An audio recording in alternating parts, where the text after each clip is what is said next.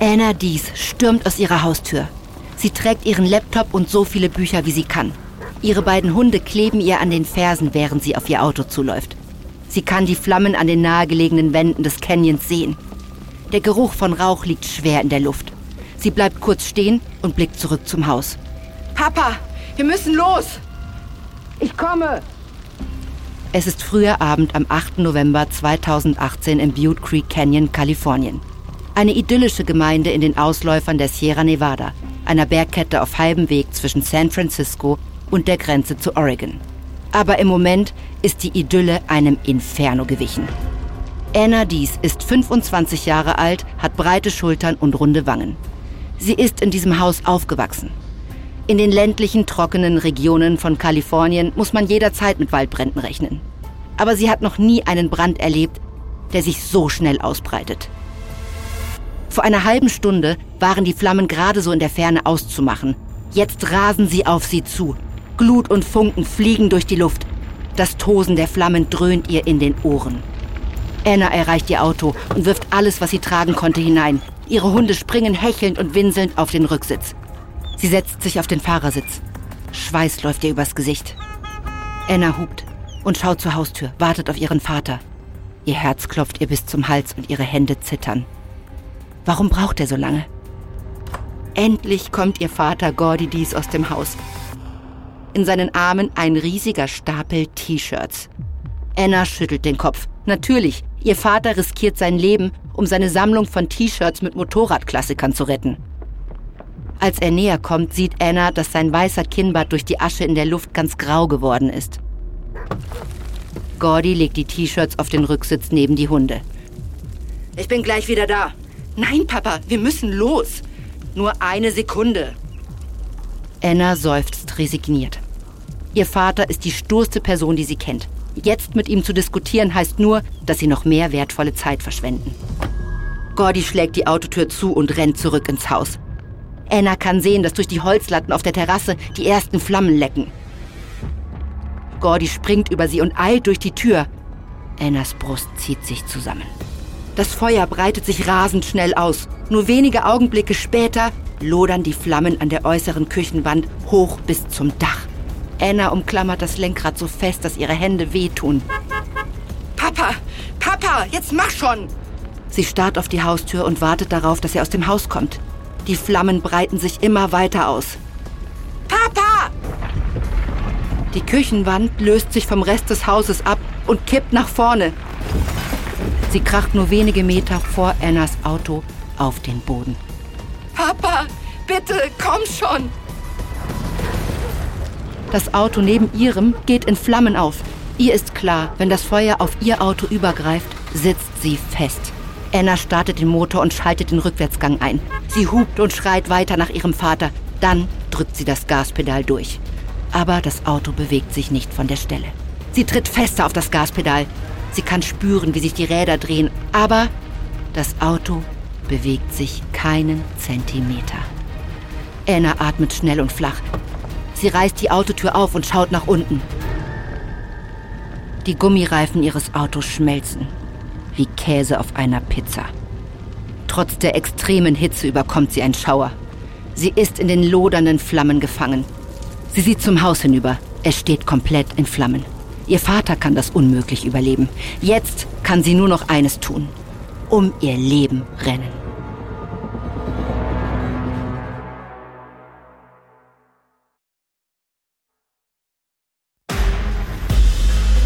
Ich bin Eva Bay und das ist Überlebt von Wondery.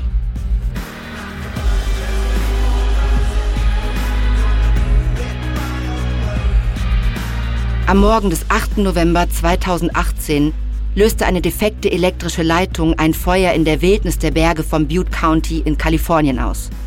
Etwa 240 Kilometer nordöstlich von San Francisco. Der Brandherd lag zwar weit entfernt von größeren Bevölkerungszentren, doch das Feuer breitete sich schneller aus, als irgendjemand hätte ahnen können. Angefacht durch starke Winde und durch die jahrelange Trockenheit. Paradise hatte ca. 27.000 Einwohner, unter ihnen viele junge Familien und Rentner. Es gibt nur vier Straßen, die aus der Stadt herausführen. Und auf allen vier bildeten sich schnell Staus von den Autos der von dem Feuer fliehenden Einwohner. Im sogenannten Campfire kamen 85 Menschen ums Leben. Es wurde damit zum tödlichsten Waldbrand in der Geschichte Kaliforniens. Dies ist die Geschichte der Rettungskräfte, deren heldenhafter Einsatz viele Leben gerettet hat und die der Menschen, die bei ihrem Versuch, den Flammen zu entkommen, ihr Leben aufs Spiel setzen mussten. Dies ist Folge 1 unserer vierteiligen Serie Stadt in Flammen, der Brandherd.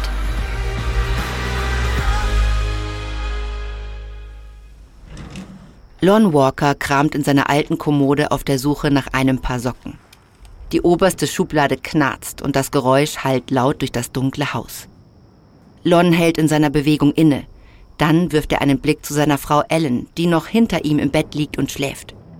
Es ist der 8. November 2018, kurz vor 3 Uhr morgens. Die Sonne wird erst in drei Stunden aufgehen. Walker liebt das Leben in der Stadt Concow im Butte County, Kalifornien mit ihren hoch aufragenden Ponderosa-Kiefern und der frischen Bergluft. Doch sie ist abgelegen, weshalb Walker mitten in der Nacht aufstehen muss, um pünktlich zur Arbeit zu kommen. Lon schaut auf die schlafende Ellen. Sie leidet an Fibromyalgie, einer Krankheit, die Müdigkeit und Schmerzen verursacht und häufig auch Migräne. Sie braucht ihre Ruhe. Lon schnappt sich seine Socken und setzt sich vorsichtig auf das Fußende des Bettes. Sein Knie knackt, während er seinen Fuß anhebt er rückt seine dicke Brille zurecht. Mit seinen 75 Jahren ist er definitiv nicht mehr der Jüngste. Und die Arbeit als Lkw-Fahrer für ein Holzfällerunternehmen ermüdet ihn schneller als früher. Für den heutigen Auftrag wird er zwei Tage unterwegs sein. Er lächelt beim Gedanken daran, dass er morgen, wenn er den Auftrag erledigt hat, in Rente gehen wird. Ihm wird zwar das zusätzliche Geld fehlen zum Essen gehen und für die Pflanzen für Ellens geliebten Garten, doch er freut sich darauf, mehr Zeit mit ihr verbringen zu können. Sie sind seit 30 Jahren zusammen. Aber er hat immer viel und lange gearbeitet und er hat nicht das Gefühl, dass sie genug Zeit miteinander verbracht haben. Außerdem weiß er, dass sie immer weniger mobil sein wird. Er möchte so viel wie möglich für sie da sein. Draußen klimpert das Windspiel. Es ist ganz schön windig. Er muss heute besonders vorsichtig fahren, denkt Walker sich. Er zieht seine Stiefel an und schleicht auf Zehenspitzen zum Kopfende des Bettes, wo er sich hinunterbeugt und Ellen auf die Stirn küsst. Bis bald, mein Schatz. Wenn ich dich das nächste Mal sehe, bin ich Rentner. Lon geht in den Flur und nimmt seinen Hut vom Haken. Er öffnet die Tür und tritt in den warmen Wind. Dann blickt er nochmal zurück. Bald wird er Ellen nie mehr verlassen müssen. Er kann es kaum erwarten, dass das nächste Kapitel seines Lebens beginnt.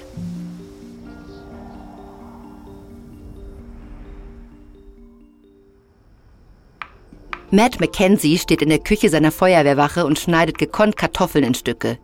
So wie er sie gerne mag für das Corn Beef Hash, seine Spezialität. Matt ist 42 Jahre alt, hat kurzes weißes Haar und ein rundes, jungenhaftes Gesicht. Vor vier Jahren wurde er zum Captain ernannt und leitet jetzt die Station 36 im Butte County.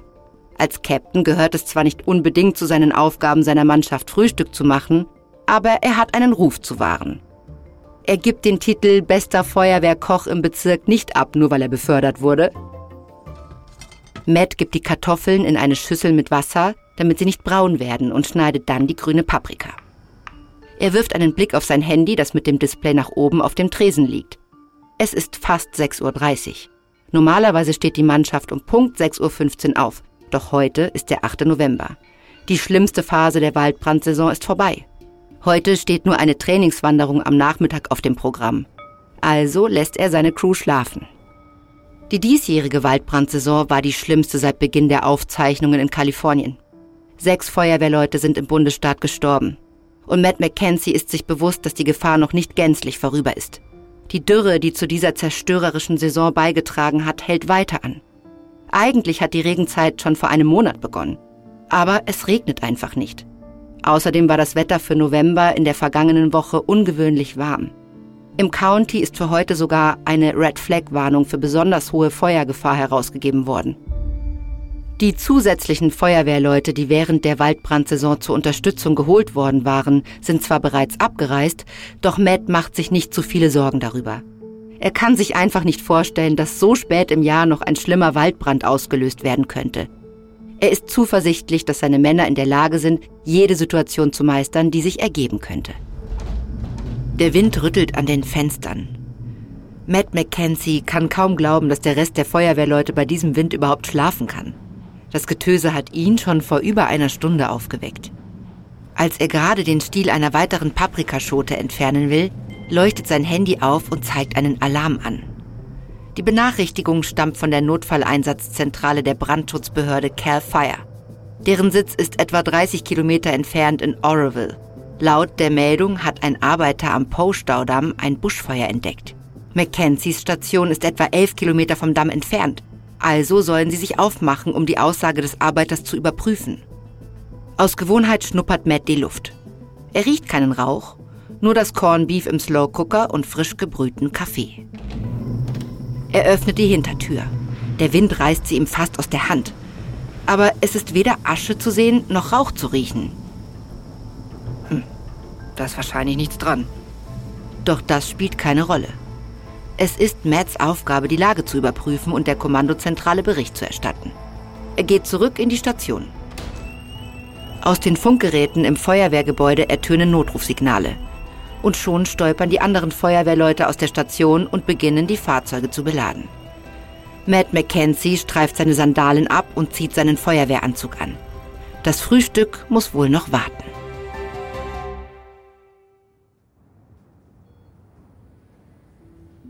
Rochelle Sanders betrachtet ihren Sohn Lincoln, während sie ihn stillt. Sie sitzt auf einem Stuhl in der Ecke ihres Zimmers der Entbindungsstation im Feather River Hospital in Paradise. Ihr Ehemann Chris schläft auf einem anderen Stuhl. Sie kann sein leichtes Schnarchen hören und die leisen Gespräche der Krankenschwestern auf dem Gang. Es ist kurz nach halb sieben. Die aufgehende Sonne taucht die Gesichtszüge des Neugeborenen in goldenes Licht. Rochelle kann ihren Blick einfach nicht von seiner winzigen Nase abwenden, von seinen winzigen Fingern und dem feinen Haar. Sie hat das Gefühl, als könne er verschwinden, wenn sie wegsieht. Es ist erstaunlich, dass er überhaupt da ist.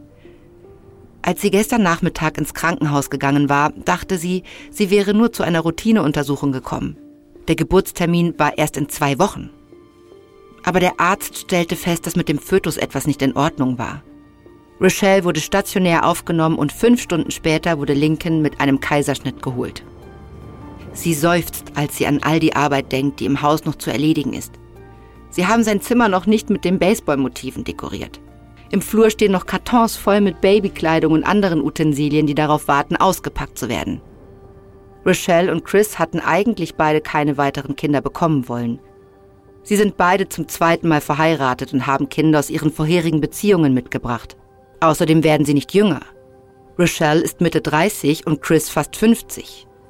Aber wenn sie Lincoln ansieht, der sattgetrunken langsam eindöst, kann sie sich ein Leben ohne ihn nicht vorstellen. Und er ist noch nicht einmal zwölf Stunden alt. Lincoln löst sich mit einem kleinen Seufzer von der Brust. Rochelle wischt etwas Milch von seinem Kinn ab. Hast du gut gefrühstückt, mein Kleiner? Lincoln gurgelt, als ob er sie verstehen kann. Rochelle lächelt und streichelt über sein weiches Haar. Dein Daddy wird bald aufwachen, aber ich möchte, dass du dich immer an Folgendes erinnerst. Dodgers gut, Giants schlecht. Rochelle und Chris haben sich darauf geeinigt, dass Lincoln entscheiden darf, welches Baseballteam er unterstützt. Aber sie ist fest entschlossen, ihn auf ihre Seite zu ziehen. Rochelle ist vier Stunden südlich von hier in Fresno aufgewachsen, aber ihre Großeltern haben in Paradise gelebt und sie hat die Sommer hier verbracht. Sie hat es geliebt, tagsüber mit ihren Geschwistern und Cousins durch den Wald zu sträuchen und nachts in den Sternenhimmel zu schauen, während ihr Großvater ihr die Sternbilder erklärt hat. Nach dem College ist sie mit ihrem Ex-Mann nach Paradise gezogen, doch vor fünf Jahren endete die Ehe. Damals hatte sie das Gefühl, als würde ihr ganzes Leben auseinanderfallen. Aber dann hat ihr eine Freundin Chris vorgestellt. Und seither teilen sie ihre Liebe zueinander und zum Baseball. Auch wenn sie verschiedene Teams unterstützen. Rochelle hört, wie der Wind um das Krankenhaus peitscht. Plötzlich knallt ein Kiefernzapfen gegen das Fenster. Chris bewegt sich, wacht aber nicht auf. Lincoln jammert. Keine Sorge, mein Kleiner, das war nur der Wind. Sie blickt aus dem Fenster, die Bäume beugen sich im Wind. Rochelle presst Lincoln an sich. Sie wird ihn für immer beschützen.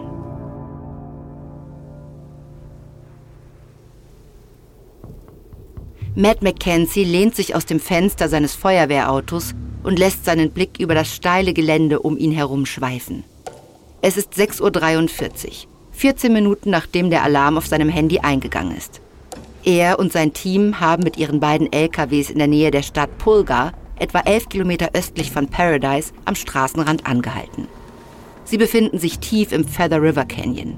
Um sie herum sind die zerklüfteten Canyonwände von Kiefern, gelben Gräsern und braunen Sträuchern bedeckt.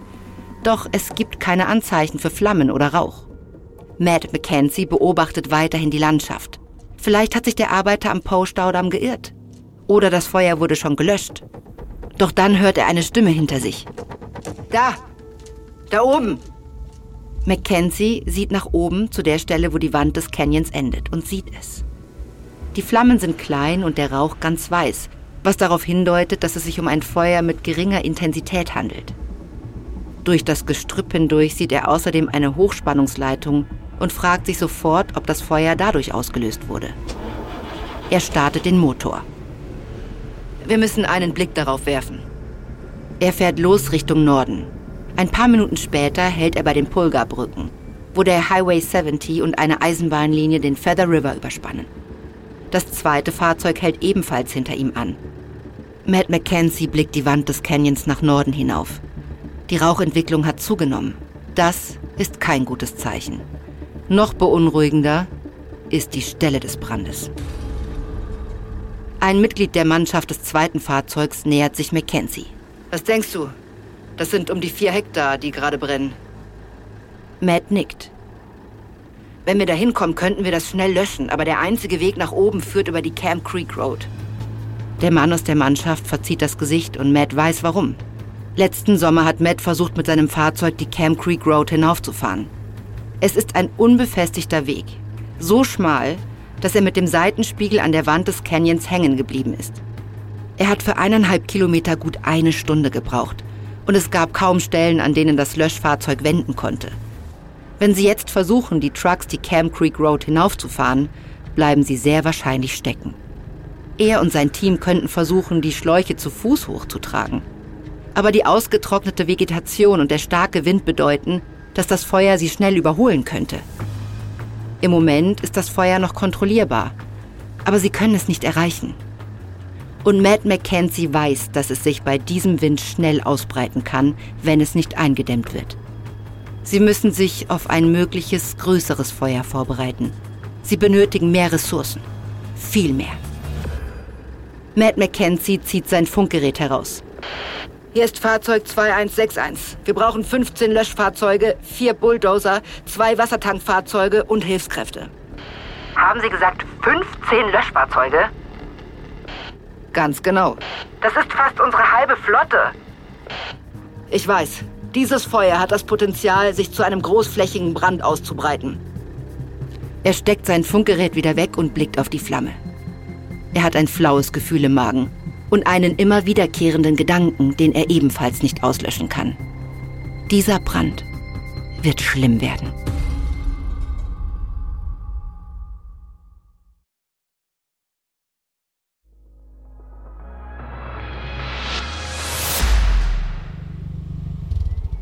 Kevin McKay parkt seinen knallroten Mustang neben dem Verwaltungsgebäude des Paradise Unified School District. Kevin ist 41 Jahre alt, ist kräftig gebaut und hat kurzes braunes Haar. Aber heute fühlt er sich deutlich älter. Seine Augen sind trocken und jucken wegen des Schlafmangels. Es ist erst 6.45 Uhr am Morgen, aber er würde am liebsten jetzt schon Feierabend machen. Gestern Abend hat sein zwölfjähriger Sohn eine Magen-Darm-Grippe bekommen. McKay ist die ganze Nacht aufgeblieben und hat sich um ihn gekümmert. Er will eigentlich nur zurück nach Hause fahren und sich schlafen legen. Aber das geht nicht. Die Kinder sind darauf angewiesen, dass er sie sicher zur Schule bringt. Er steigt aus seinem Auto und stapft in das Gebäude, wo er seinen Arbeitsbeginn einträgt und den Schlüssel für den Bus mit der Nummer 963 an sich nimmt. Als er zurück zur Tür geht, lächelt ihn eine der Assistentinnen an. Hey Kevin, gute Fahrt. Danke. Er verlässt das Gebäude und geht zum hinteren Ende einer langen Reihe von Schulbussen. Kevin klopft liebevoll auf die Seite seines Busses, bevor er einsteigt. Mit seinen 22 Jahren ist der Bus 963 das älteste Modell im Fuhrpark des Bezirks. Die gelbe Farbe wird langsam blasser. Die Plastikbezüge über den Sitzen bekommen erste Risse.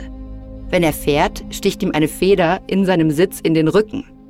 Aber Kevin fühlt sich mit dem in die Jahre gekommenen Fahrzeug verbunden. Vielleicht sind sie beide nicht mehr in der Blüte ihres Lebens, aber sie sind immer noch gut unterwegs. Kevin McKay ist in Magalia aufgewachsen, nördlich von Paradise. Er hat die Paradise High School mit guten Noten und als Kapitän in der Footballmannschaft abgeschlossen. Er wollte Medizin studieren. Doch während seines zweiten Studienjahres an der nahegelegenen Chico State Universität war seine Freundin schwanger geworden. Er hatte versucht, nach der Geburt seiner Tochter sein Studium fortzusetzen. Aber die Nachtschichten in einem Supermarkt und die Kurse am Tag waren zu viel. Er brach das Studium ab und zog mit seiner jungen Familie zurück nach Magalia. In den darauffolgenden 20 Jahren hat er für eine große Drogeriemarktkette in ganz Nordkalifornien gearbeitet und ist manchmal vier Stunden am Tag gependelt. Als sein Vater dann im letzten Jahr verstorben ist, hat er beschlossen, dass er etwas ändern muss. Er hat sich am Community College eingeschrieben, um seinen Studienabschluss nachzuholen und um irgendwann an der Paradise High School seiner eigenen Schule Geschichte zu unterrichten. Aber in der Zwischenzeit braucht er einen Job, mit dem er seine Familie ernähren kann. Und als er die Stellenanzeige für die Stelle Busfahrer gesehen hat, war das genau das, wonach er gesucht hat.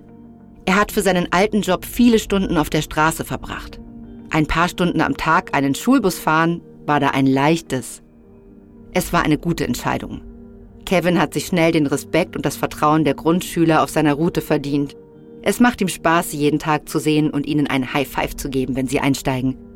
Ganz gleich, wie müde er sich heute Morgen fühlt, diese Kinder zählen auf ihn. Er dreht den Schlüssel im Zündschloss und der alte Motor springt an. Kevin schnappt sich das Klemmbrett, das neben dem Fahrersitz liegt, und beginnt mit seiner täglichen Routine. Er betätigt die Bremsen, er überprüft die Blinker und Scheibenwischer, den Ölstand und den der Kühlflüssigkeit. Als er endlich alle 34 Punkte auf der Sicherheitscheckliste durchgegangen ist, fährt er mit dem Bus vom Parkplatz. Er tritt auf das Gaspedal und sagt sich, was er sich immer sagt, wenn es ein harter Morgen ist. Du musst nur die Kinder zur Schule bringen.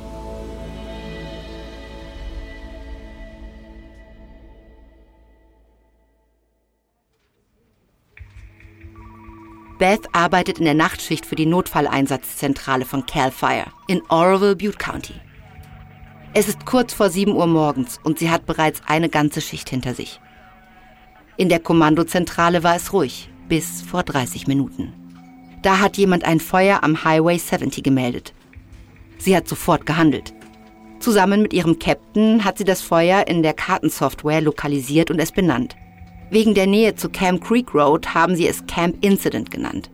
Sie hat die nächstgelegene Feuerwehrwache alarmiert und die Leitung des Cal Fire Bataillons und sie hat sich bereit erklärt, noch ein paar Stunden zu bleiben, um die weiteren Geschehnisse abzuwarten.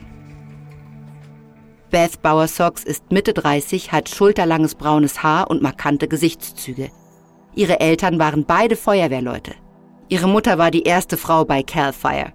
Und Beth hat ebenfalls direkt nach der High School den Dienst als Feuerwehrfrau bei Cal Fire angetreten.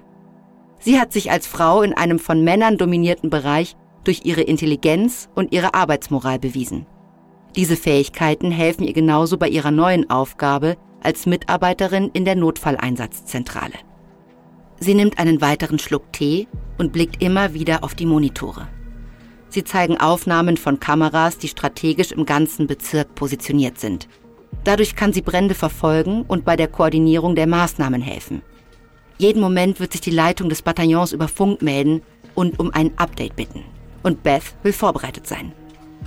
Als der Notruf einging, war sie sicher, dass das Feuer schnell gelöscht werden könnte. Schließlich ist es November und Waldbrände sind in der Region zu dieser Jahreszeit kein großes Problem mehr. Aber jetzt, während sie die Monitore im Blick behält, beginnt sie sich langsam Sorgen zu machen. Sie kann sehen, dass sich das Feuer in Richtung Westen bewegt, und zwar erstaunlich schnell. Es bedroht bereits einige Gebäude im Pulgar, einer Geisterstadt, die im privaten Besitz ist und die in der Nähe des Po-Staudamms liegt. Sie kann für Firmenveranstaltungen und Wellness-Retreats gemietet werden. Wenn das Feuer drei weitere Kilometer nach Westen zieht, wird es auf Konkau übergreifen, eine Kleinstadt mit 800 Einwohnern. Und nur ein paar Kilometer westlich von Konkau liegt die Stadt, in der Beth Bowersox lebt. Paradise. Mit seinen 27.000 Einwohnern. Sie ist besorgt, aber sie kann die Lage nur bedingt beurteilen. Sie hat die Kameraaufzeichnungen, aber sie benötigt die Berichte der Teams im Außeneinsatz, um die Situation besser einschätzen zu können. Beth wendet sich an einen Kollegen, der Notrufe aus der Bevölkerung entgegennimmt. Was sehen die Leute da draußen? Ihr Kollege zuckt mit den Schultern. Ehrlich gesagt ist nichts reingekommen. Sie stößt einen Seufzer der Erleichterung aus. Wenn die Bevölkerung den Brand nicht gemeldet hat, ist das Feuer wohl noch auf ein abgelegenes Gebiet beschränkt. Ich drück die Daumen, dass es sich nicht auf die Orte ausweitet. Bess Funkgerät meldet sich. Es ist der Leiter des Bataillons. Ich bin im Hauptquartier. Was wissen wir bis jetzt? Das Feuer breitet sich in Richtung Westen aus. Die Einheiten sind auf dem Weg. Ich warte noch auf die Berichte vor Ort. Ich muss drei Dinge wissen. Wie groß ist das Feuer? Wie schnell breitet es sich aus? Und wie nah ist es an bebauten Gebieten? Beth verspricht, die Informationen weiterzuleiten, sobald sie diese hat. Kurze Zeit später kommen die Anrufe rein. Das Klingeln ist fast ohrenbetäubend. Beths Hände werden kalt. Das kann nur eines bedeuten.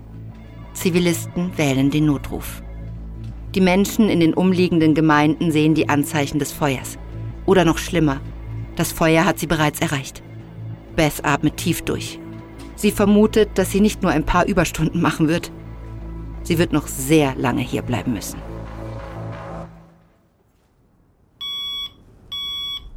Rob Nichols drückt die Schlummertaste seines Weckers. Er stöhnt. Es ist 7 Uhr morgens und letzte Nacht hat er nicht gut geschlafen. Der Wind hat ihn gegen 4 Uhr aufgeweckt und seither hat er sich unruhig hin und her gewälzt. Aber er muss aufstehen. Er ist Polizist in Paradise und er arbeitet derzeit mit einem Rookie, also einem Neuling, zusammen, der gerade seinen ersten Monat im Job absolviert hat. Als sein Ausbilder kann sich Nichols keine Verspätung leisten.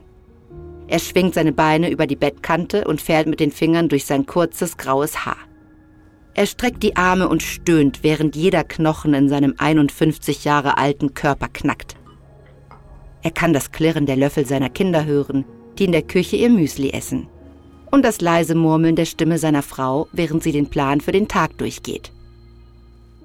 Rob geht zu seinem Kleiderschrank, aber etwas lässt ihn stutzen. Im Schlafzimmer herrscht ein merkwürdiges Licht, alles hat einen unheimlichen Glanz. Er geht zum Fenster und öffnet die Jalousien. Der Himmel ist dunkelorange. Jeder in Paradise weiß, was diese Farbe bedeutet. Feuer. Rob hat bereits mehrere Waldbrände in der Nähe von Paradise miterlebt. Erst vor zehn Jahren hat sich das Humboldt-Feuer in den südwestlichen Stadtrand gefressen, in dem sechs Häuser komplett zerstört worden sind. Aber im Großen und Ganzen haben die Bewohner von Paradise immer Glück gehabt. Von den Bränden, die in der Region ausgebrochen sind, ist die Stadt meist verschont geblieben. Aber Rob Nichols weiß, dass es nur eine Frage der Zeit ist, bis ihr Glück vorüber ist. Glücklicherweise weiß das auch die Stadtverwaltung. Sie hat einen Plan für den Fall ausgearbeitet, dass ein Flächenbrand Paradise treffen sollte. Der Plan teilt die Stadt in 14 Evakuierungszonen auf. Die Bewohner können sich bei einem Notrufsystem anmelden, das sie benachrichtigt, falls ihre Zone evakuiert wird. Im letzten Jahr ist sogar eine Evakuierungsübung durchgeführt worden. Es haben zwar nicht viele daran teilgenommen, aber Nichols war trotzdem froh, dass sie es gemacht haben. Rob greift zu seinem Telefon und ruft einen Kollegen an, der die Nachtschicht hat. Rob, wenn du dich krank meldest, dann gnade dir Gott. Ich kann heute keine Doppelschicht übernehmen. Was ist mit dem Feuer? Keine Sorge, das ist draußen im Pulgar. Rob spürt, wie seine Anspannung nachlässt.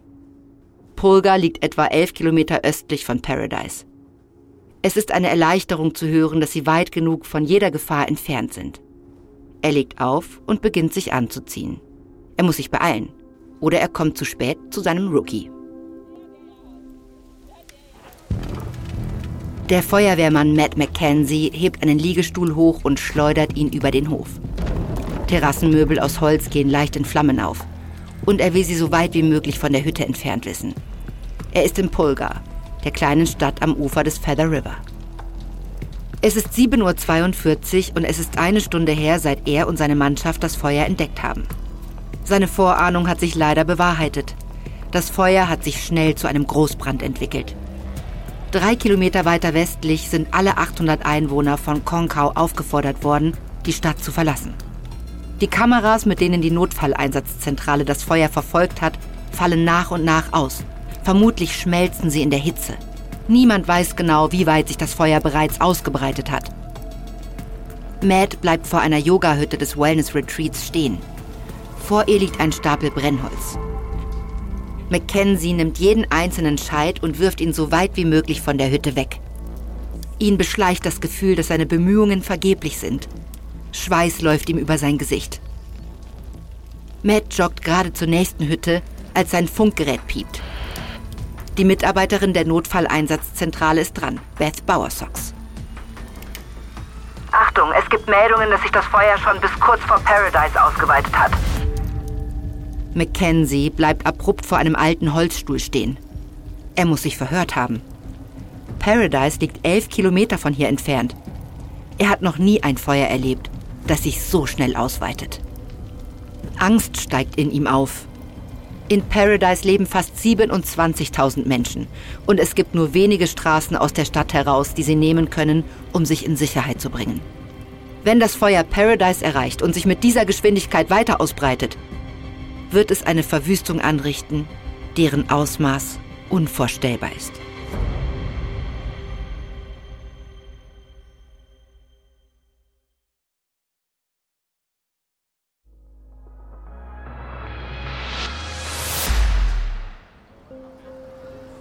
Der Fahrer des Schulbus Kevin McKay schaut in den großen Rückspiegel.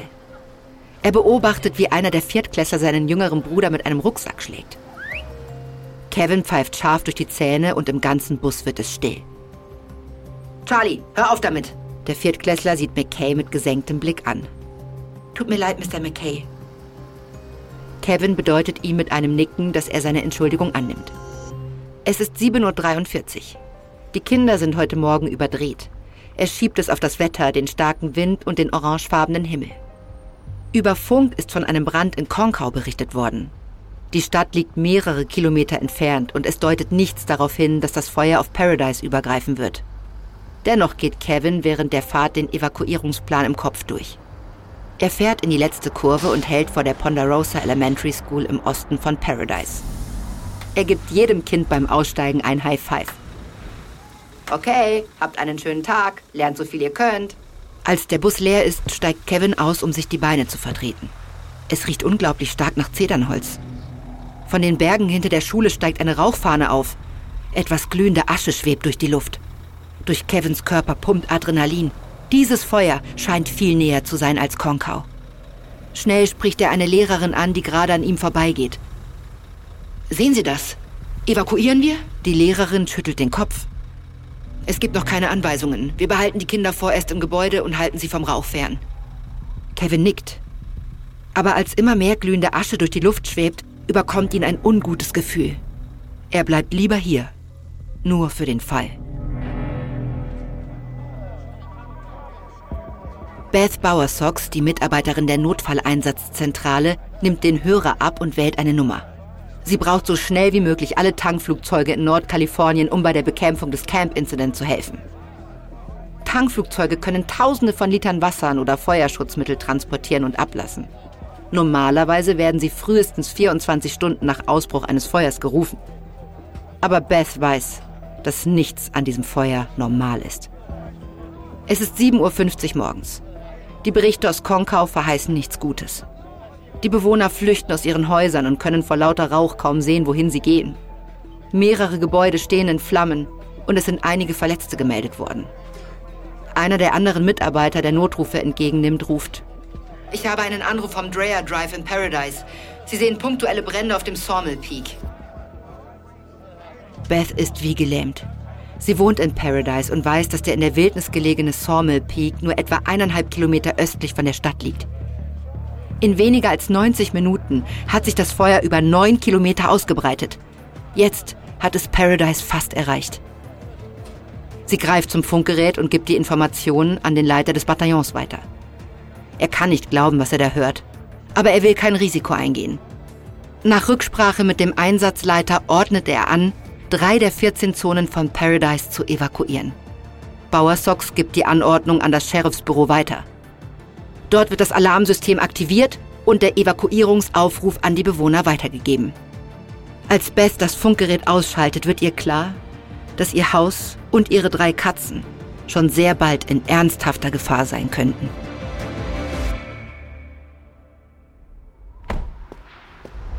Der Polizeibeamte Rob Nichols steigt aus seinem Auto aus und schreitet über den Parkplatz auf das Polizeirevier von Paradise zu. Es ist kurz vor 8 Uhr. Sein Azubi wartet mit einem Feuerlöscher vor dem Revier. Nichols lächelt. Der Himmel hat zwar eine beängstigende Farbe angenommen, aber soweit er weiß, ist das Feuer kilometerweit entfernt. Dennoch ist er froh, dass sein Rookie vorbereitet ist. Wir äh, äh, sollen zu einem punktuellen Brand beim Taco Bell ausrücken? Nichols Lächeln stirbt. Punktuelle Brände werden durch fliegende Glut und Funken verursacht. Die Taco Bell-Filiale liegt mitten im Stadtzentrum. Vielleicht liegt er falsch und das Feuer ist doch nicht mehr kilometerweit entfernt. Dann sehen wir uns das mal an. Auf der Fahrt zum Taco Bell ruft Rob seine Frau an. Er sagt ihr, sie soll mit den Kindern die Stadt verlassen. Sie wohnen zwar nicht in einer der Zonen, für die bereits eine Evakuierung angeordnet wurde, aber er will kein Risiko eingehen. Nach ein paar Minuten erreichen sie die Taco Bell-Filiale. Nichols wird sofort klar, dass es sich hier nicht um einen harmlosen Brand handelt. Die Flammen lodern am Stamm einer etwa 25 Meter hohen Ponderosa-Kiefer hoch. Das trockene Holz und die Kiefernadeln versprühen Funken und Glut in die Luft, die auf den etwa 30 nahegelegenen Gebäuden und Bäumen landen. Nichols blickt auf den Feuerlöscher, den sein Partner in den Händen hält. Gegen einen Brand dieses Ausmaßes haben sie damit keine Chance. Er nimmt sein Funkgerät vom Gürtel. Hier spricht Officer Nichols. Wir brauchen sofort ein Löschfahrzeug an unserem Standort. Er bekommt keine Antwort. Nichols versucht es erneut. Hier spricht Officer Nichols. Wir haben es hier mit einem großen Brand zu tun. Wir brauchen sofort Unterstützung. Endlich meldet sich der Mitarbeiter der Zentrale. Wir haben keine Ressourcen mehr, die wir zu Ihnen senden können. Rob fühlt sich, als hätte ihm jemand in den Magen geboxt. Das bedeutet, dass die ganze Stadt von solchen Bränden betroffen ist. Und sie sich weiter ausbreiten werden. Er und der Rookie können nur eines tun. Die Bewohner so schnell wie möglich aus der Stadt bringen.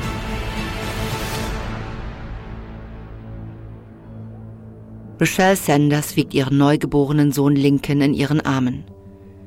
Sie versucht sich auf das warme Gefühl seiner Haut auf ihrer zu konzentrieren das Gefühl, wie er gegen ihren Arm atmet. Sie versucht alles, um sich von dem Tumult abzulenken, den sie auf dem Flur vor ihrem Krankenhauszimmer hören kann. Es ist kurz vor 8 Uhr morgens. Rochelle weiß, dass sich ein Feuer auf Paradise zubewegt und dass sich alle auf die Evakuierung des Krankenhauses vorbereiten. Aber sie hat keine Ahnung, wie der Plan für sie und Lincoln lautet. Sie wünschte, ihr Mann Chris könnte sie einfach mitnehmen, aber sie kann nach dem Kaiserschnitt kaum laufen und Lincoln kann noch nicht entlassen werden. Chris kehrt ins Zimmer zurück. Er war zum Telefonieren rausgegangen. Jetzt ist er ganz blass. Es ist irre da draußen. Der Himmel ist voller Rauch. Überall fliegt Glut herum. Er erzählt Rochelle vom Chaos im Krankenhaus. Menschen in Rollstühlen und auf Baren säumen die Flure und warten auf Krankenwagen, die sie abtransportieren sollen. Keine Sorge, bald wird auch jemand für dich und Lincoln kommen. Rochelle nickt und versucht, sich zusammenzureißen. Chris, hast du schon etwas von deiner Mutter gehört? Wird sie evakuiert? Ich weiß es nicht. Chris' Mutter ist schon älter und lebt alleine. Rochelle sieht ihm an, dass er sich Sorgen um sie macht. Du solltest nach ihr sehen, um sicherzugehen, dass sie in Sicherheit ist. Was? Nein. Rochelle nickt. Lincoln und ich kommen klar. Bist du sicher? Rochelle nimmt seine Hand. Geh einfach, sie braucht dich. Chris bückt sich zu Rochelle hinunter und gibt ihr einen Kuss. Ruf mich an, wenn ihr im Krankenwagen seid. Chris küsst Lincolns Kopf, bevor er geht. Dann verlässt er das Zimmer. Plötzlich fühlt sich Rochelle sehr einsam. Sie fragt sich, wann sie an der Reihe sind. Sie streichelt Lincoln über die Wange und hofft, dass sie nicht vergessen wurden. In der Notfalleinsatzzentrale beugt sich Beth Bowersox über ihr Funkgerät und hört aufmerksam zu. Es ist kurz nach acht. Sie lauscht dem Bericht des Piloten eines Löschflugzeugs. Sein Bericht verheißt nichts Gutes. Der Wind und die Turbulenzen sind so stark, dass er in den zwölf Minuten, die er in der Luft war, zweimal fast die Kontrolle über das Flugzeug verloren hat. Er kann es nicht tief genug herabsenken, um Tausende von Litern Feuerschutzmittel abzuwerfen, die er mit sich führt. Er muss umdrehen und zurück nach Chico fliegen. Aber er hinterlässt eine letzte Warnung aus seiner Perspektive. Im Paradise wird eine sehr große Anzahl von Gebäuden bedroht sein. Beth verzieht das Gesicht.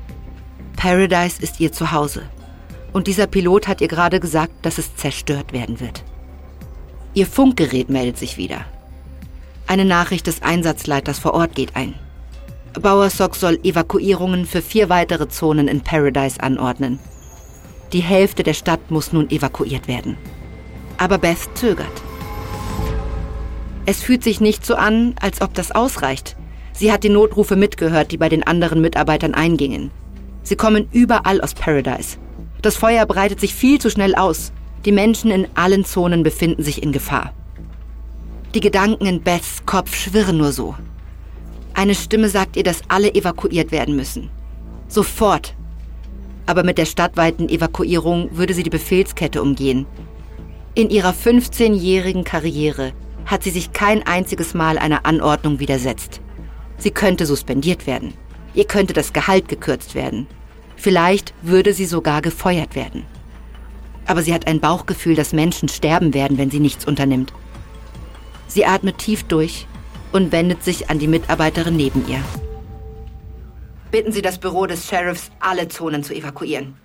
Das hat der Leiter der Division aber nicht angeordnet. Das ist mir egal. Tun Sie es einfach. Die Mitarbeiterin zögert einen Moment, dann lehnt sie sich über ihr Funkgerät und gibt die Anweisung, alle 27.000 Einwohner von Paradise sofort zu evakuieren. Beths Herz schlägt ihr bis zum Hals. Sie hofft, dass es noch nicht zu spät ist.